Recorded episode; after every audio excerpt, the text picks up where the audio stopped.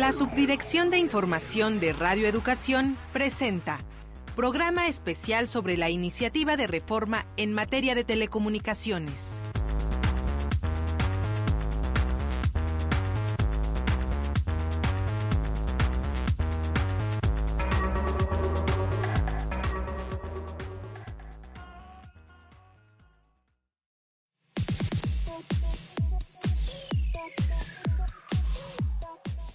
Manera sorpresiva, el presidente Enrique Peña Nieto presentó una iniciativa de reforma en materia de telecomunicaciones, resultado de las negociaciones en el llamado Pacto por México, que agrupa a los tres partidos mayoritarios en el Congreso, PRI, PAN y PRD.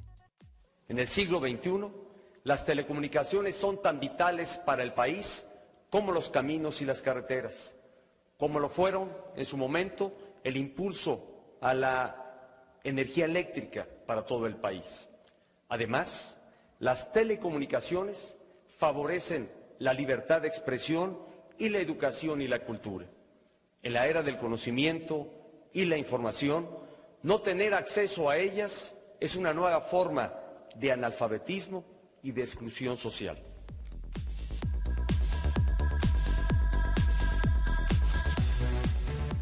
El jefe del Ejecutivo sintetizó en tres puntos los objetivos de la iniciativa de reforma en telecomunicaciones. 1. Que los servicios de televisión, radio, telefonía y datos lleguen a todo el país.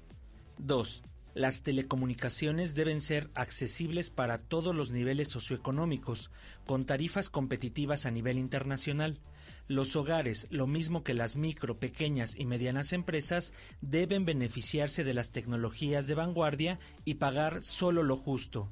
Y tres, los mexicanos merecen servicios que sean rápidos y confiables, así como una mayor diversidad de contenidos, que los usuarios puedan estar conectados cuando lo requieran, con señal continua para subir y bajar datos en cualquier momento, que la sociedad mexicana cuente con más canales de televisión y múltiples opciones para recibir información veraz, plural y oportuna. El espíritu democrático de la reforma es claro. El Estado mexicano tutela ante todo el interés de los consumidores, es decir, el derecho de todos los mexicanos. Las concesiones que otorga el Estado a los particulares deben cumplir una condición elemental, servir al país.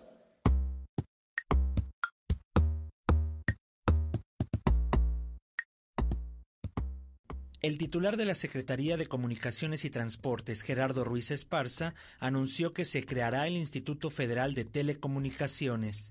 Se creará, aprobada la iniciativa por el Congreso de la Unión, el Instituto Federal de Telecomunicaciones, que asumirá en el sector las facultades de la COFETEL y de la COFECO. Podrá ordenar la desincorporación de activos de los actores económicos en las proporciones necesarias para eliminar efectos anticompetitivos. Será el Instituto y ya no el Ejecutivo Federal la instancia facultada para otorgar y revocar las concesiones de radiodifusión y telecomunicaciones.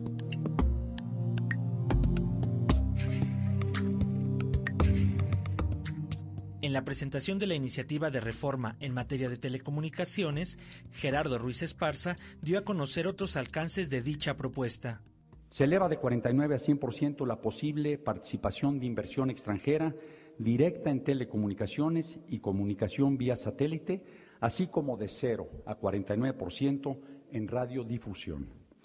Los concesionarios de televisión abierta deberán permitir la retransmisión íntegra de su señal de manera gratuita y sin discriminación. Los concesionarios de telecomunicaciones podrán acceder a la red local de los actores dominantes. Como lo comprometió el señor presidente de la República, se licitarán dos nuevas cadenas de televisión abierta. En estas licitaciones no podrán participar aquellas empresas que ya tengan concesiones por 12 megahertz o más. Conforme al principio de equidad con que se procederá en todo momento, todas estas medidas se aplicarán de manera simultánea, sin privilegios para ninguno de los participantes del sector privado.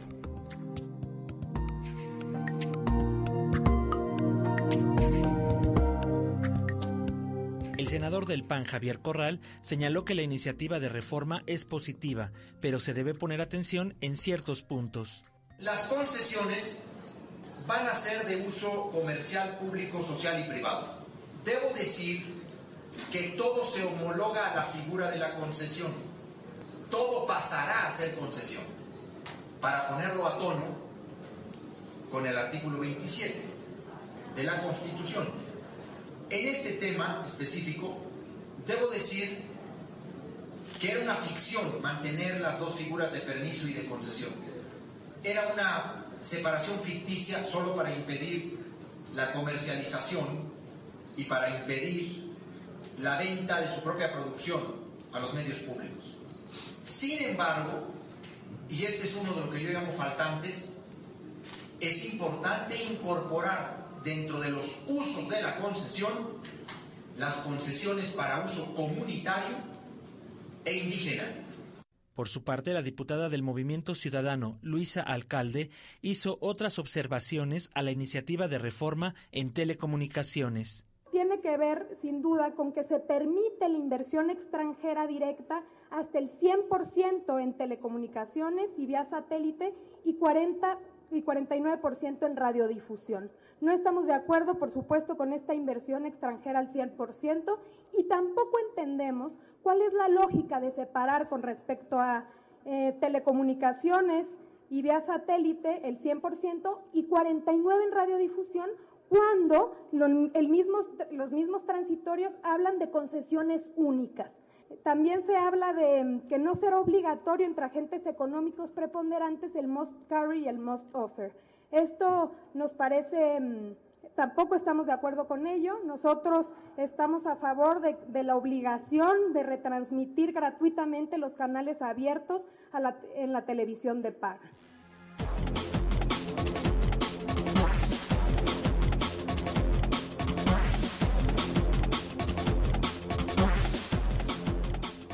Le invitamos a que conozca más a fondo los pormenores de esta iniciativa de reforma en materia de telecomunicaciones, con la siguiente mesa de análisis que preparó la Subdirección de Información de Radio Educación.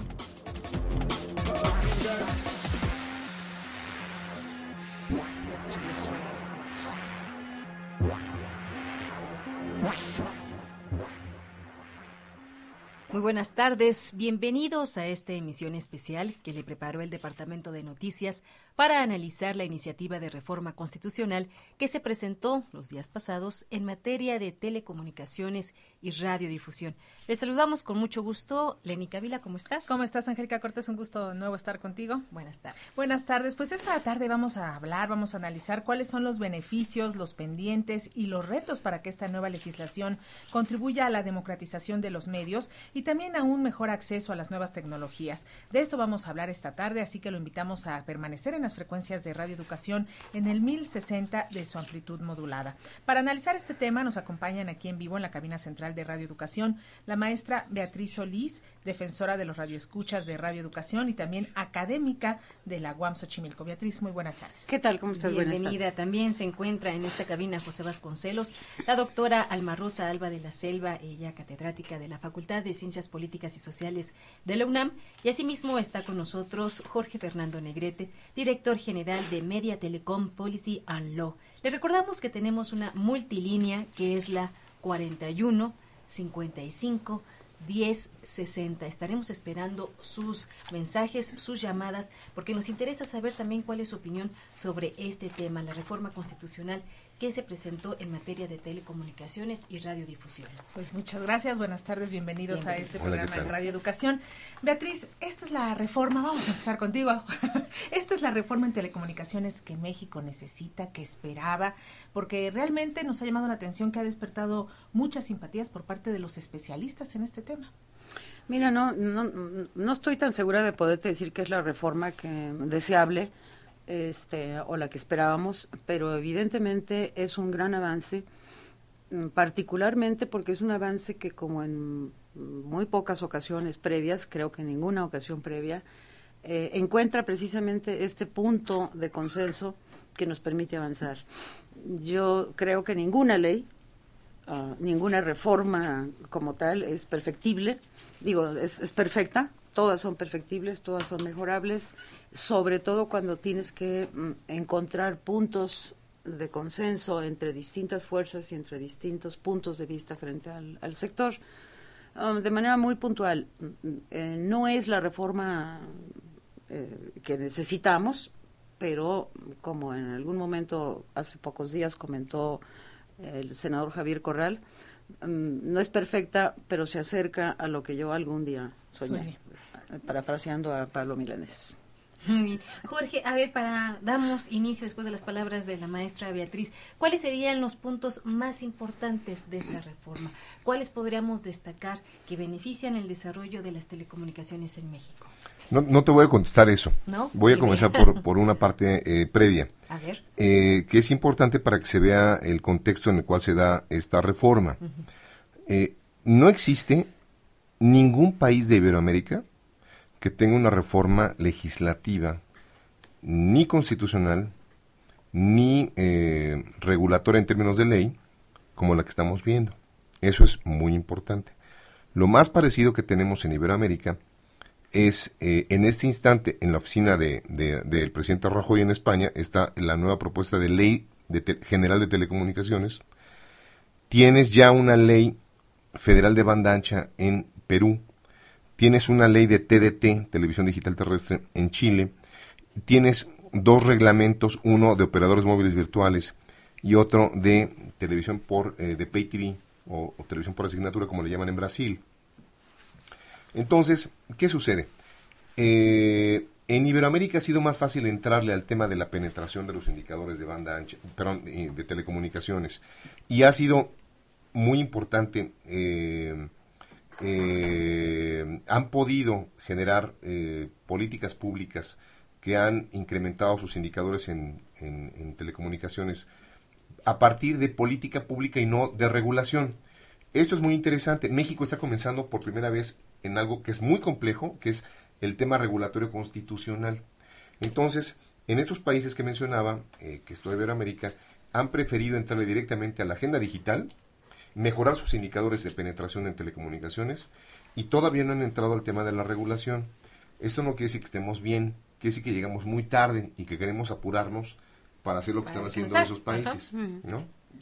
O porque también aquí cuesta más trabajo hacer política pública y es más fácil hacer una ley. No, lo sé. No, yo creo que no. Porque nos hemos tardado en hacer legislación en este en este método, ¿no? Por este supuesto que sí. Por supuesto que sí. Bueno, pero a ver, vamos a entrarle ya a la reforma, que es lo que queremos analizar en este programa. ¿Cuáles son los beneficios? ¿Por qué se destaca? ¿Qué es lo que ustedes eh, pondrían énfasis? Bueno, pues esta reforma, que todavía no está aprobada, parece que todo apunta hacia allá, pero hasta este momento es una reforma que se propone, tiene varios puntos básicos, yo destacaría uno que realmente tendría grandes alcances y esperamos que se consolide ya en materia de la legislación secundaria, se traduzca ahí, se aterrice, por decirlo de esa manera, y sería la del concepto de servicio público para la radiodifusión y las telecomunicaciones. Este punto de suyo ya bastaría, es todo un tema, porque por principio de cuentas apuntaría a la recuperación de la soberanía estatal en un sector que ha estado dejado hasta ahora, pues sobre todo a las fuerzas del mercado. No me refiero solo a la radiodifusión, históricamente ha tenido un gran peso ahí los grupos que han ido moldeando el sistema de medios radiotelevisivos en México, sino también el de telecomunicaciones. Eh, hablar de servicio público, y creo que aquí los colegas pues tienen mucho que abonar en ese sentido, tiene que ver con la garantía de contar con un servicio de calidad, con cobertura universal, con pluralidad, cualidades estas y otras que están anotadas ahí que no hemos tenido en todos estos años. Entonces, eso, de suyo, eh, reitero, sería muy, muy importante. Y tendría que verse correspondido con otros puntos de la reforma, que de repente uno revisa y faltaría, ¿no? Para respaldar este modelo de servicio público que eh, sí considero muy relevante dentro de esta propuesta. Luego estaría también, eh, entre otros muchos temas, el de las concesiones convergentes, que en tiempos precisamente de la convergencia, pues ya no va a haber concesiones y permisos y concesiones para radiodifusión y para telecomunicaciones de otra naturaleza, sino ahora quien tenga una concesión eh, va a poder prestar servicios de, lo que ahora se llama, por decir algo, cuádruple play, ¿no? por poner un ejemplo. Y eso es un modelo también de suma complejidad que tendrá que verse desarrollado con mucha este, eh, puntualidad y mucha propiedad en la legislación secundaria. ¿Qué más? Bueno, pues desde luego la figura del instituto, que sería un regulador autónomo, cuestión que tampoco ha habido hasta ahora. La cuestión del instituto, el del otro órgano regulador, el de la Comisión Federal de Competencia Económica, que atrae el tema de las telecomunicaciones, lo sustrae de la, eh, de la entidad hasta ahora que ha funcionado, y con comisionados y con sobre todo con atribuciones que eh, proceden de demandas que no dudo en calificar de históricas, porque han sido décadas de estar apuntando a la necesidad de un órgano regulador con facultades importantes. Aquí la que cabría destacar sería la del otorgamiento de esas concesiones. Concesiones, que siempre eso ha sido un asunto meramente político en nuestro país. Una moneda de cambio. Exacto, ha sido una moneda de cambio, Y qué punto hasta ahora que en la propuesta todavía no está muy desarrollado, no está, cuando uno revisa algunos de los apartados, no está suficientemente amarrado, porque sí se deja asentado que el criterio de quién da más no va a ser el que decida, que sí ocurrió, sobre todo en el caso de la venta del paquete de medios estatales, ¿no?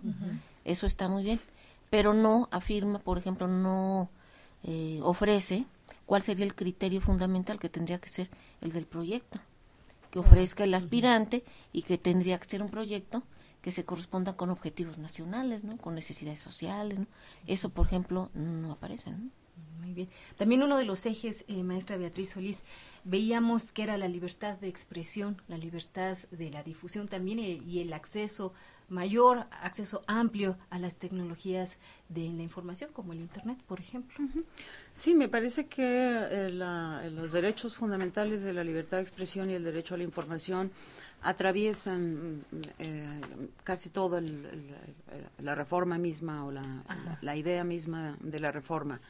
No es, no es gratuito por ello que em, dos de los siete artículos constitucionales que se modifican en esta reforma pues son el 6 y el 7 de la Constitución. Y a mí me parece que es correcto el que cuando estás mm, pretendiendo regular o generar un marco regulatorio de los instrumentos de, para el ejercicio de esos derechos, este, que son las telecomunicaciones y los medios y la radiodifusión, pues tiene que tocarlos y atravesarlos. Y yo sí creo que eh, muchos de los elementos que a lo mejor no quedan lo suficientemente precisos por características mismas de lo que tiene que ser una, un artículo constitucional, que tiene que marcar grandes principios y en donde se teje fino es en la propia ley secundaria. Ahí es en donde tendrán que quedar precisadas las, la discusión que La, discusión de procedimientos. Pero sí me parece que es fundamental eh, porque se está trabajando sobre la regulación de estos instrumentos para el ejercicio de derechos fundamentales, que es la libertad de expresión y el derecho a la información. Y por eso se reforman esos dos artículos, entre otros. son siete artículos que se reforman, son creo que 13 o 14 transitorios que apuntan mucho hacia donde tiene que ir la ley secundaria. Este, y sí, evidentemente eh, nosotros tendríamos como ciudadanos, eh, como personas que estamos con los ojos puestos en el tema, tendríamos que estar muy vigilantes y muy atentos a cómo van traduciéndose estos grandes principios constitucionales en normas secundarias. Y Jorge Fernando, llama la atención, y ya lo platicábamos hace rato con la maestra Beatriz y con la maestra Alma, el asunto de la respuesta de Televisa y de Slim. Así en una lectura muy efímera y muy por arribita, lo podríamos ver como, como un empate. ¿Cómo, ¿Cómo entendemos esto, eh, esto que va a suceder con esta nueva ley respecto a que, bueno, las televisoras, entiéndase Televisa, TV Azteca, van a poder seguir en el mercado de las telecomunicaciones y a Slim al fin se le abre su sueño de poder hacer televisión? O sea, ¿Cómo queda este panorama? Voy a parecer tortuga porque quiero seguir el tema de, mis maestras. Vamos a seguir disciplinado. Entonces, pero además ya me conoce, me conocen mi maestra La Rosa de la Selva y también Betty Solís hace muchos años.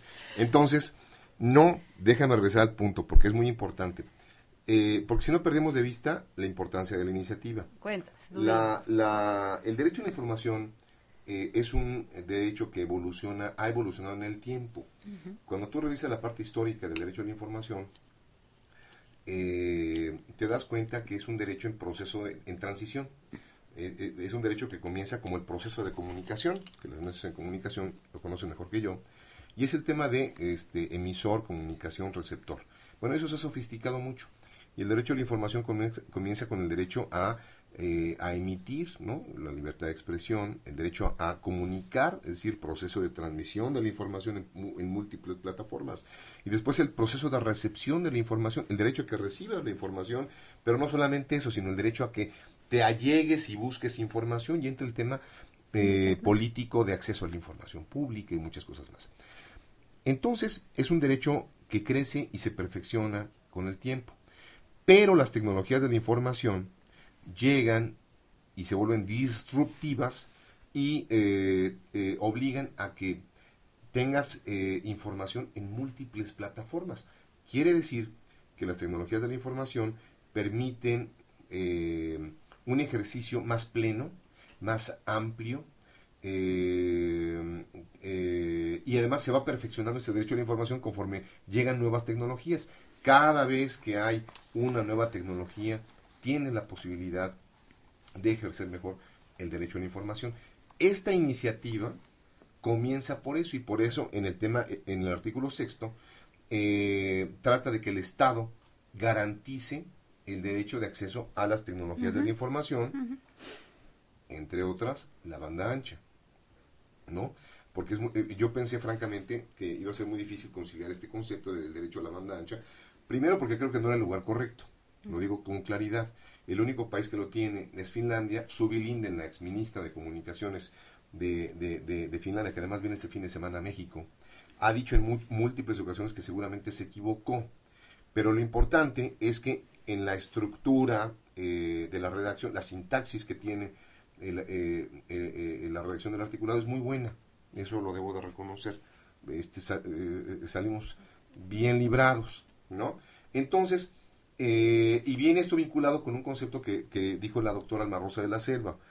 No solamente es un derecho fundamental, porque puede ser la declaratura del derecho fundamental, sino que existe la vinculación de un derecho fundamental a otra figura que hemos discutido en múltiples ocasiones en la MEDI, que es el concepto de servicio público. Y la gente va a decir que tiene que ver esto con el derecho a la información. Pues todo. Porque desde el origen del Estado, en sus primeros orígenes, de que Maquiavelo decía que, que, todos los estados son, son, son repúblicas o son principados, desde ese instante venía el concepto de los primeros servicios públicos que se prestaban, que era el tema de seguridad, limpieza, ta, ta, ta. Y ahora, servicios públicos tan sofisticados como garantizar el derecho a la información a partir de la radiodifusión y las telecomunicaciones vienen en el artículo sexto eh, inciso B. párrafo 2 o 3. Fracción 2 y 3. Porque la primera habla del tema de la agenda, digital. Entonces, eh, eso es muy importante.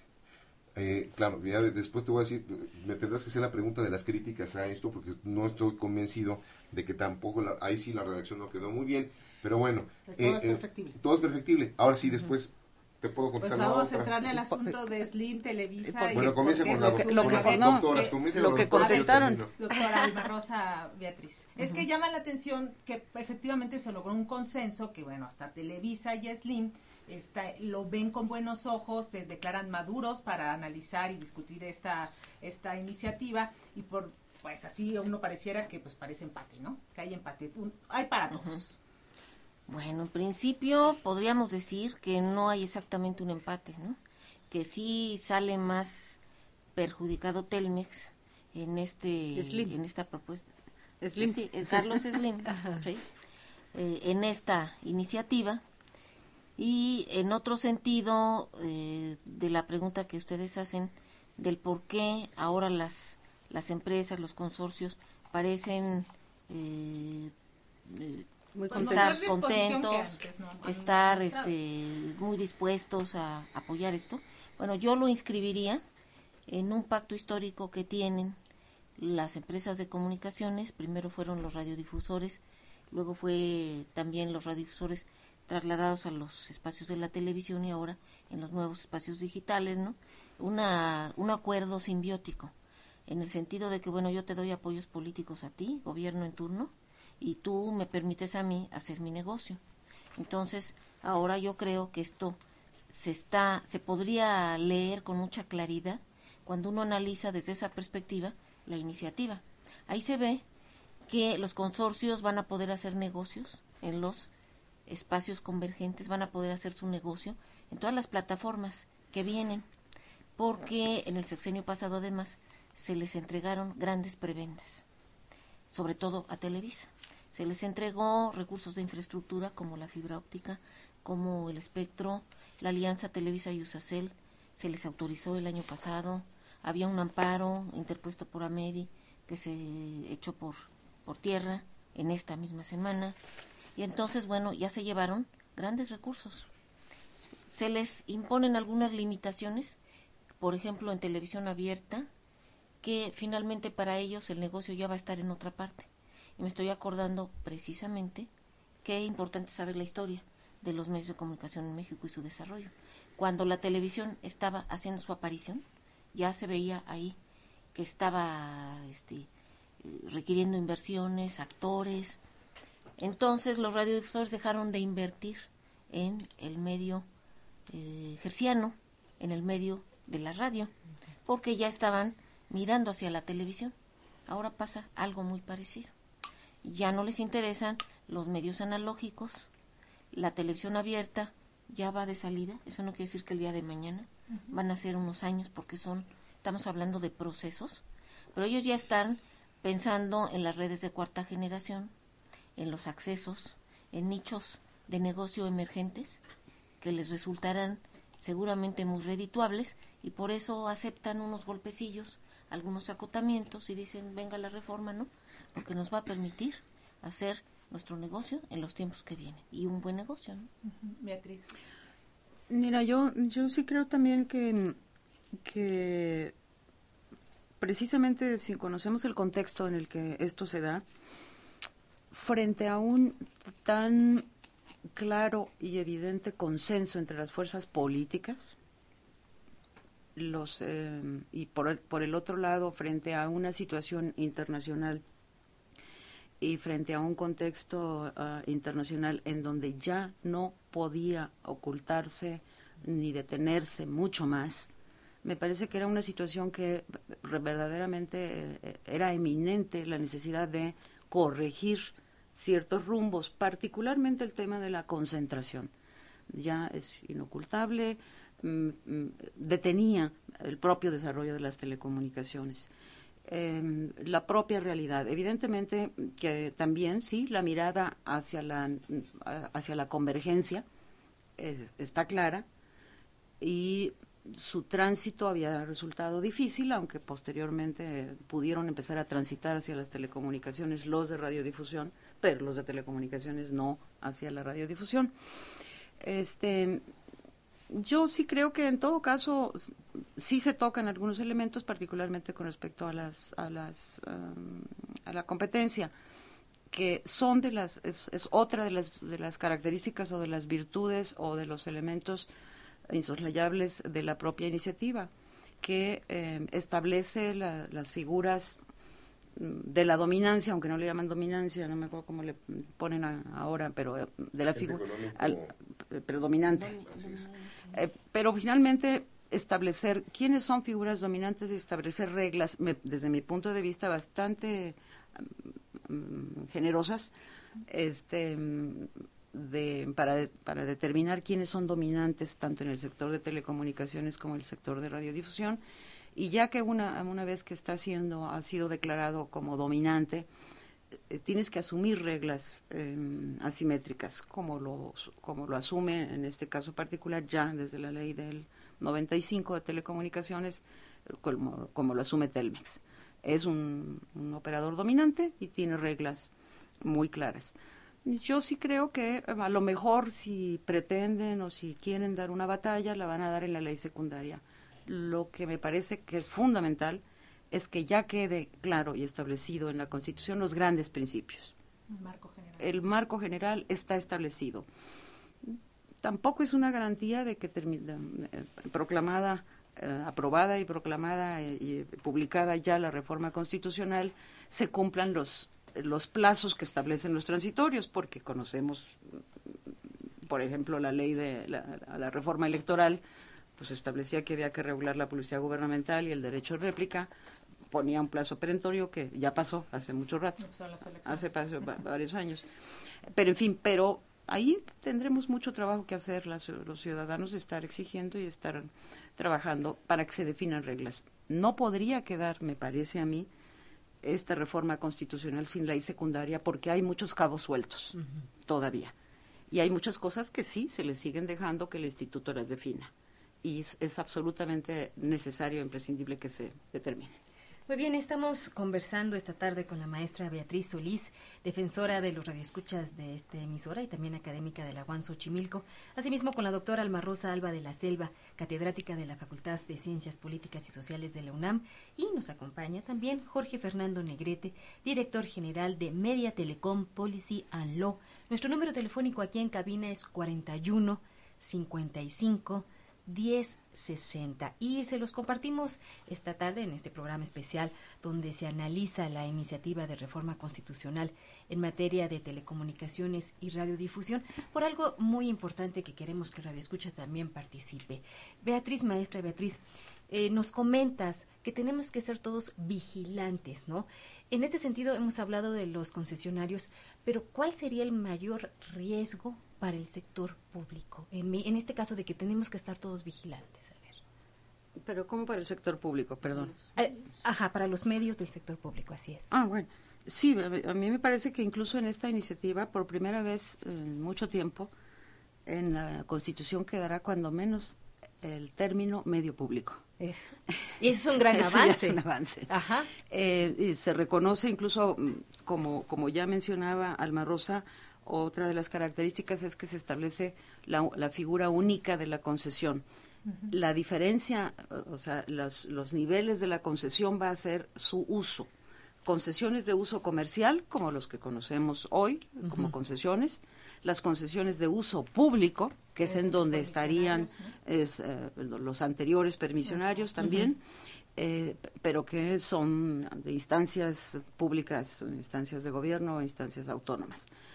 Eh, y concesiones para uso social, en donde entran y podrían entrar las, las comunitarias, las universitarias privadas y las, de organizaciones sociales o civiles que pudieran hacer participar en alguna de las licitaciones para el otorgamiento de concesiones.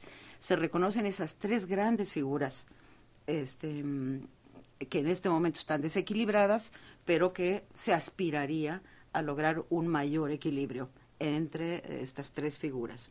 Para empezar, se reconocen. Antes no estaban reconocidas.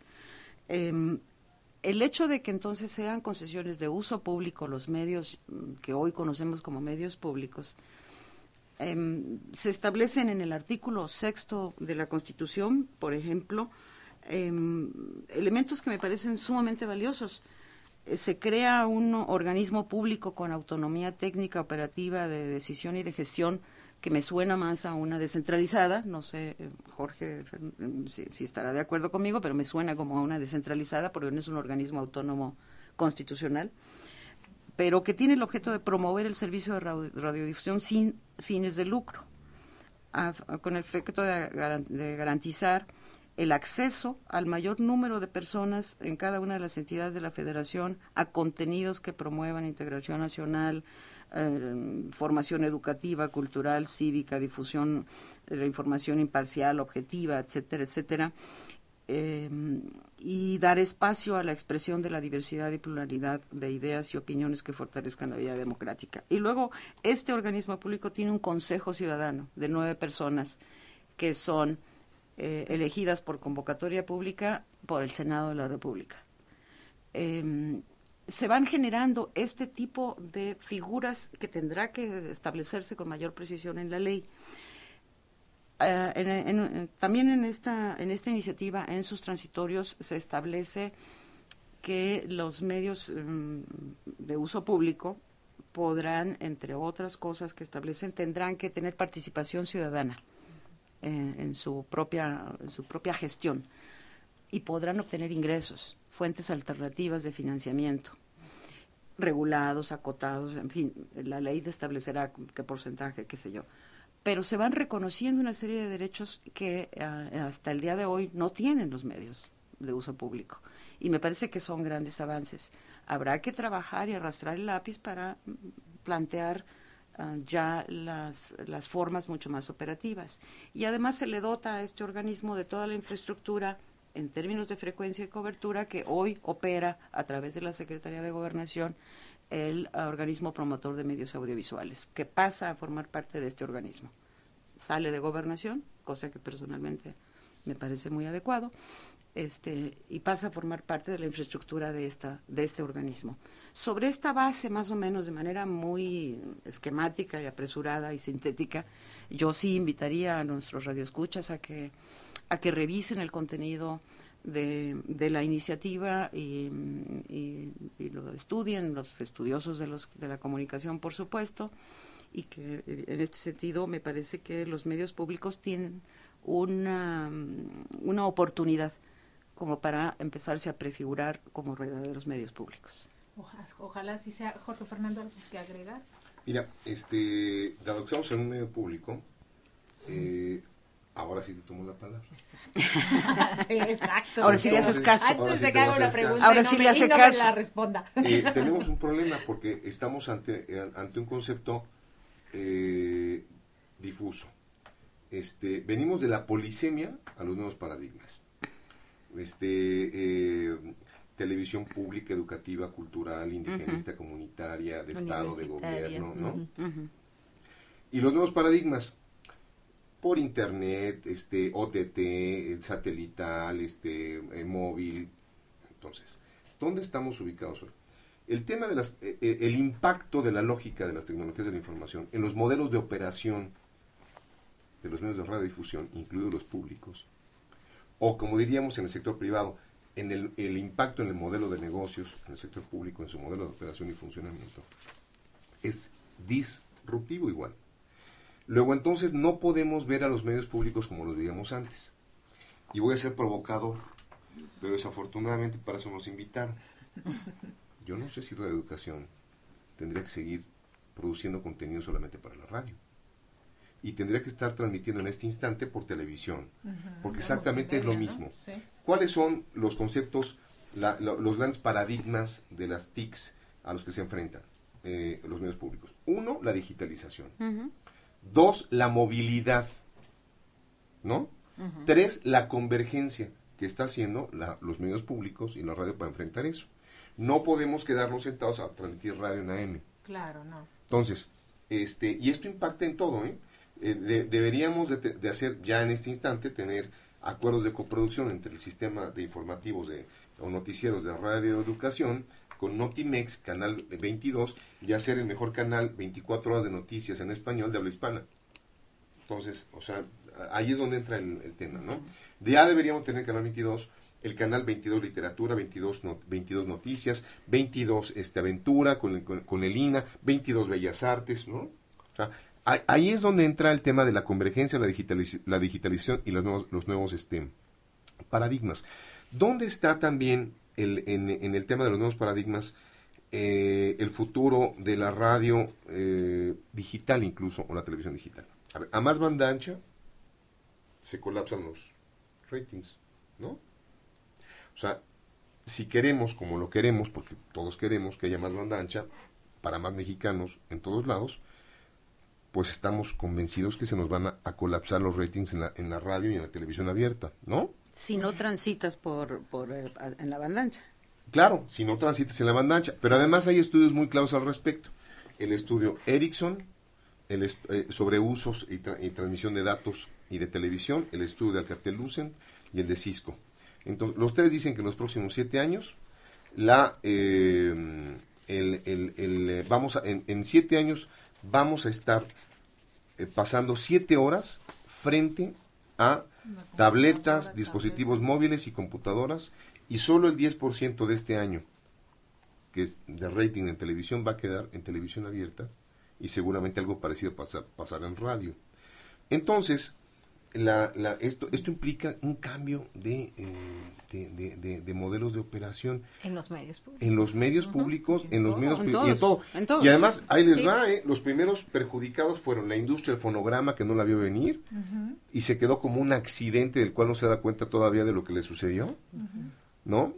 No va a desaparecer la industria del fonograma, se transformó. ¿No?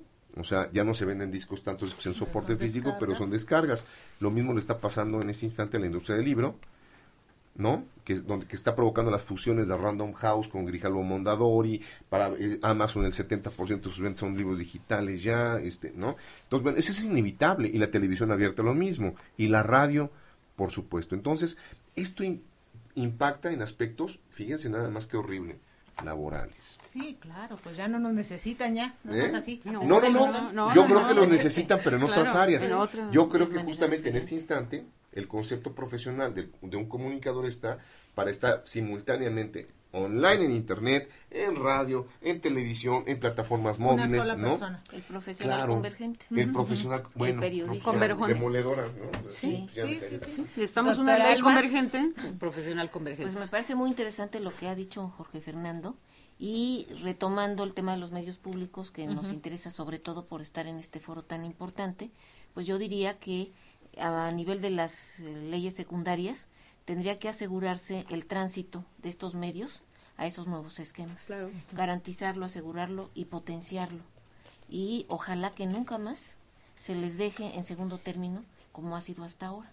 Y en ese sentido, sí tendría que tener una participación este, de organizaciones civiles muy relevante y de trabajadores de los medios públicos para eh, lograr, exigir, reclamar que a nivel de ese marco normativo estén las condiciones pormenorizadas y sea este posible contar con todo eso, ¿no?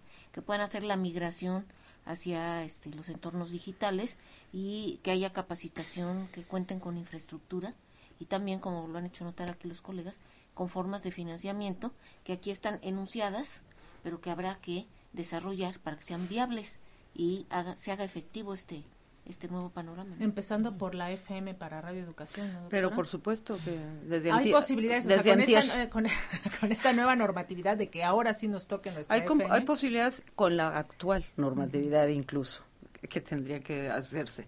Pero entonces, Este, ¿cuál es el panorama? ¿Cuál sería? No, pues que, que ya no hay mm, Ya no hay pretexto, pretexto. ya no hay pretexto para no tenerlo. Había posibilidades desde la, desde la, desde la situación actual, sin reforma constitucional. Este, hoy mucho menos pretextos quedan en medio.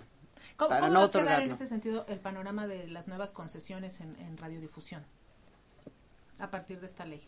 ¿Se van a ampliar? Eh, ¿Cómo va a quedar, por ejemplo, para la- las radios públicas y también para las radios comunitarias que ya están empezando a protestar, pues que prácticamente quedó en, una, en un espectro muy pequeño, ¿no? No, no se les abrieron las posibilidades. No, no, no, no, no, no, no entiendo por qué o de dónde este, ubican este que se hayan quedado con un espectro más chiquito. Pues sí, tienen un poquito de espectro porque solo hay 15 emisoras comunitarias en este país.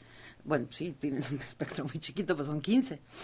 Este, pero están acotadas, no tienen posibilidades de financiamiento, no tienen posibilidades de crecer, tienen que digitalizarse, o sea, están enfrentados, como todos, a una serie de retos sin instrumentos, sin herramientas para salir adelante. Me parece que, que no, al contrario, la convergencia, en vez de ser un obstáculo para el crecimiento mm, de, de cualquiera de los medios, particularmente los de uso público y los de uso social, en lugar de ser un, un obstáculo, tendría que ser la oportunidad para crecer y para diversificarse y para estar en el espectro, eh, no en el radioeléctrico, sino en el espectro de la oferta comunicativa para con todos.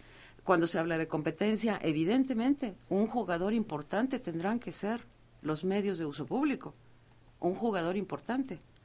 Este, si no se les dota de recursos porque han sido amarrados a solo vivir del subsidio, este, tendrán que buscar formas mucho más imaginativas, creativas, aventuradas, este, y- para poder salir adelante. Me parece que en este terreno es una oportunidad, la convergencia es una oportunidad y ya no un obstáculo. pero, pero incluso, ahorita hiciste la pregunta, ¿será el eh, ¿qué pasaría? ¿Podemos tener una FM? yo voy para yo voy para más. perdón, ¿por qué no tener, por qué no transmitir audiovisual por satélite? Sí, claro. Esto, esto puede ser transmitido justamente en audiovisual como un programa que se coproduce con el 22 y tenemos este segmento programado diario en uno de los 10 canales de, Canal 22 o de los 5 o 6 que tiene Radio Educación. con una FM, ¿no? Claro, eh, eh, pero además no una FM, la, la, frecuencia convergente tienes satélite con FM, AM, por internet, ¿no? Video, y te puedo volver una OTT. Mira, aquí hay un tema de OTT. ¿Qué, es un OTT, para el público? E, es over the top. ¿Qué es una, una empresa over, the top? Netflix, ¿no? Google TV, este, Claro TV, eh, o ahora eh, eh, esto que es este Apple TV, ¿no? ¿Qué quiere decir Facebook? ¿qué son? ¿Qué quiere decir esto?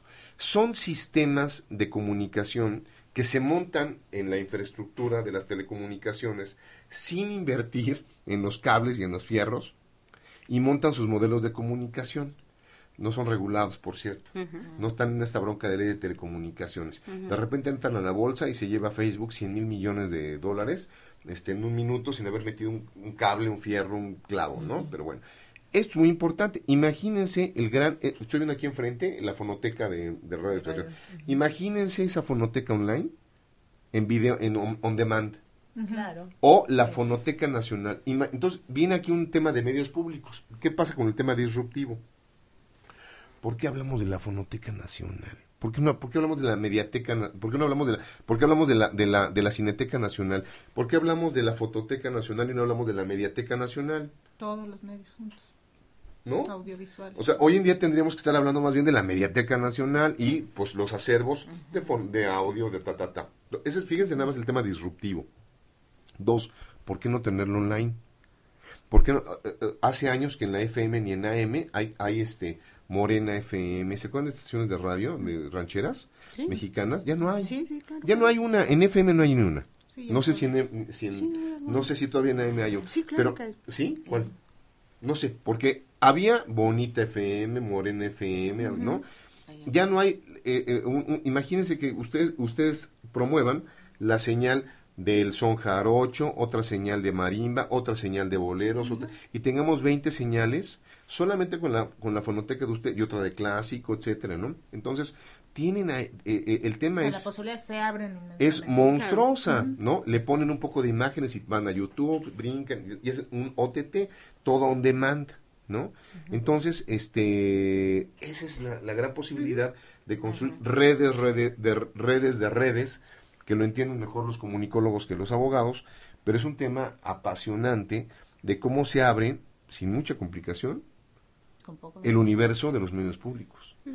Porque además no hay que meterle más dinero, es un tema de, de, coproducciones entre instituciones que tienen presupuestos. Sí, pero eh, con las condiciones actuales hay mucho más candados que posibilidades y yo sí creo que la oportunidad precisamente de brincar, de ser permiso, de hacer concesión, en ese brinco, aprovechar y dar un brinco, bien dado, un brinco bien dado. porque eh, está esa posibilidad. Incluso hay en los transitorios, este, este, se tiene que establecer el mecanismo de cómo convertirse hoy, que es hoy soy hoy permiso, cómo transitar a hacer una concesión y en ese camino qué requisitos o qué mecanismos tengo que hacer, cómo garantizo que hay participación de la sociedad, no entendida en términos de que nosotros somos parte de la sociedad y nos invitan a participar aquí en Radio Educación tan amablemente y ya con eso garantizan la participación de la sociedad, no, la participación de la sociedad en la gestión, en la imaginación, en la evaluación del, mm, de la emisora. Figuras como la que actualmente tengo el honor de, tener aquí en Radio Educación como la Defensoría, no resultan ser mm, sofisticaciones de las ideas particulares de algún director, este, que con la mejor de las voluntades y eh, la mejor intención de establecer vínculo con su radioescuchas la tiene, queda establecida en una ley. En Argentina eh, el, el derecho del público está establecido como una institución, que la ley de servicio audiovisual es nueva, este, generó. O sea, son derechos que se tienen que ir ganando. En ese sentido también nos llama muchísimo la atención y ya en la recta final de este programa el asunto de la mayor pluralidad y de mejorar los contenidos con esta ley. ¿Crees que se pueda lograr? Al abrirse todas estas opciones, al restar un poco de poder también a los grandes consorcios televisivos. Yo, yo pienso que sí, porque incluso están establecidos aquí elementos para estimular eh, la producción nacional independiente, em, que, que igual tampoco es al capricho o a la buena voluntad de quien está a cargo de las emisoras, sino es una obligatoriedad que se establece la, necesidad de la producción nacional. No hemos podido incluso generar una verdadera y gran industria de la producción audiovisual en, nuestro país, porque no hay salidas. Yo produzco y, y no tengo dónde mostrar lo que produje o no tenía posibilidades de mostrarlas. Hoy sí las existen este, con todas las TTPs y pototes que, nos ha platicado este, Jorge Fernando. Este, sí, yo estoy convencida que sí, y no solo por eso, sino porque ya la Constitución se los exige a, las telecomunicaciones y a la radiodifusión. La Constitución les exige como una de múltiples eh, condicionantes, no solo la competencia y el no acaparamiento, sino la pluralidad y la diversidad y la calidad eso, en los contenidos. Eso, competencia con contenidos de Porque a mí me parece de pronto, este, y esa duda tengo, Jorge Fernando, este, se habla mucho de que mm, al existir competencia se bajan los precios y entonces resultan estamos beneficiados los usuarios.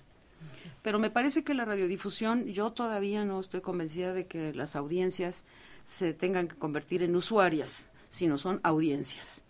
Eh, son ciudadanos este, que también tienen sus derechos, no nada más como usuario eh, a través del cual media, media un contrato con una empresa. La radiodifusión, pues es otro mecanismo con el cual entramos en contacto con, con las audiencias. Y se habla mucho de que eh, toda la competencia en el mercado es para beneficiar a los usuarios y se habla poco, es una de las ausencias que desde mi punto de vista existen, de beneficiar o cómo vamos a beneficiar o cómo se van a beneficiar las audiencias. Yo creo que por aquí tenemos que aclarar que este beneficio va a estar dado en función de que nuestro derecho a la información no se va a ver acotado, sino al contrario, multiplicado a través de múltiples vertientes de la pluralidad. Yo, yo le voy a echar la culpa a ellas de lo que voy a decir. Primero, porque tú me, tú, me, tú me insististe en entrar en la maestría en comunicación. Y segundo, porque, porque Alma Rosa fue mi maestro. Entonces, un, un, texto, un, texto, un texto que me presentó Alma Rosa fue un día un texto que me pareció iluminador este, de un investigador, eh, amigo de ustedes, de, de, Guadalajara, el, Sánchez, Sánchez, Ruiz. Y eh, eh, él traía una perspectiva, vamos a tener un tema de epistemología este, con las polisemias y las epistemologías. Y, sí, pues ustedes son las Yo no hablaba así, yo, hablaba de otra forma. Pero, pero, pero, pero, este, y él decía que para poder eh, entender un objeto de conocimiento, había que analizarlo multidimensionalmente.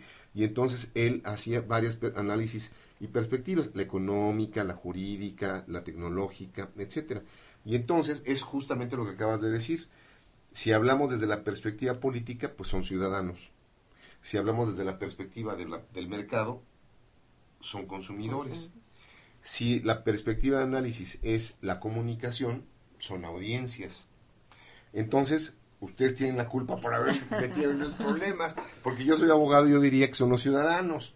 Eh, eh, lo cierto es que esto enriquece el, debate y me parece apasionante, finalmente. Esto, es, esto es muy... Pero bueno, la reforma, a ver, yo tengo miles de reservas y no estoy de acuerdo con muchas cosas, pero este, pues sí, este, creo que hay que apoyarla. Doctora Alma Rosa Alba, ya nos estamos casi despidiendo, pero a ver unos minutos con su conclusión. Bueno, que es una gran apuesta que, que tendrá y tiene ya ahora el gran reto de la legislación secundaria hacer un desarrollo que garantice todo lo que está dicho aquí y nos interesa mucho el caso particular de los llamados medios públicos que se vean alejados de todo oficialismo, como también el llamado derecho de acceso a Internet, que abriría la puerta para eh, que la ciudadanía pertenezca y participe en la llamada sociedad, sociedad de la información y el conocimiento. Y para cerrar, pues invitaría a la audiencia a estudiar este proyecto. Se tiene que estudiar, se tiene que comprender.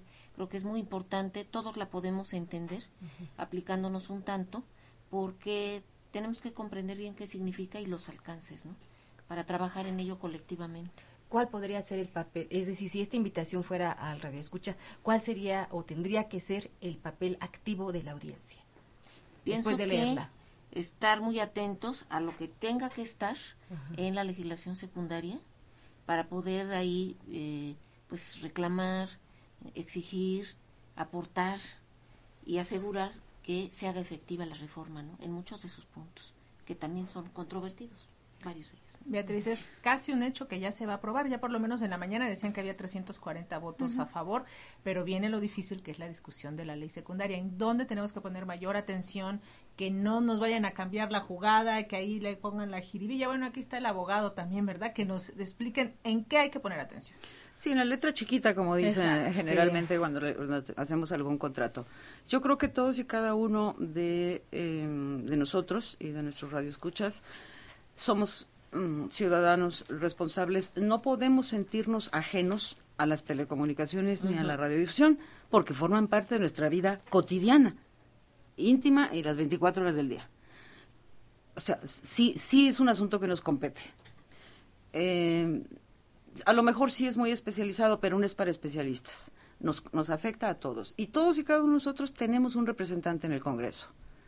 Pues estemos atentos a lo que hace nuestro representante en el Congreso preguntémosle a nuestro representante en el Congreso cómo va, cómo qué le va a quitar, qué le va a poner, por qué se está deteniendo, o sea, estemos muy atentos.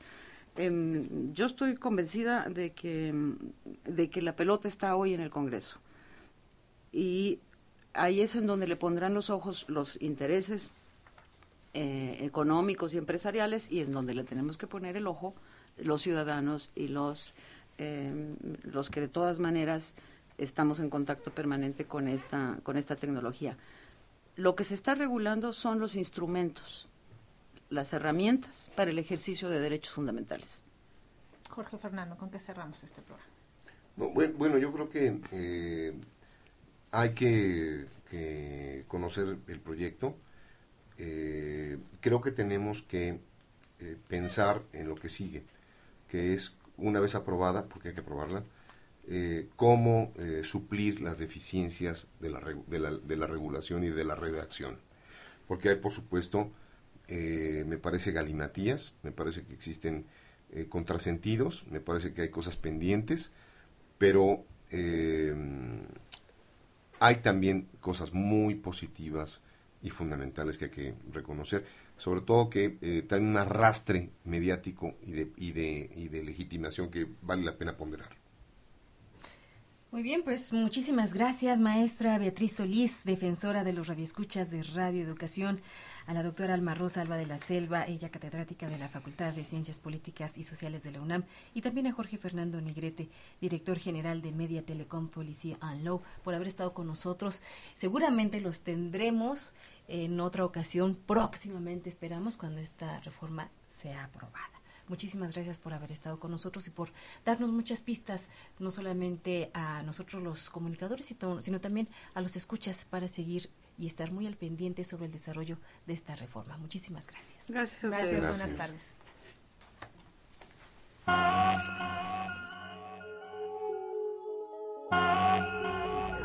La Subdirección de Información de Radio Educación presentó programa especial sobre la iniciativa de reforma en materia de telecomunicaciones. Y rápidamente en la producción de este programa estuvo Aida Aguilar, en la asistencia de producción Ángeles Medina. Los reportajes introductorios fueron de Francisco Muñoz, edición digital Raúl Núñez, operación técnica Norma Bárcenas, en los teléfonos Olivia García y se despiden del micrófono. Lenny Cávila, muy buenas tardes. Y Angélica Cortés, muchas gracias, muy buenas tardes.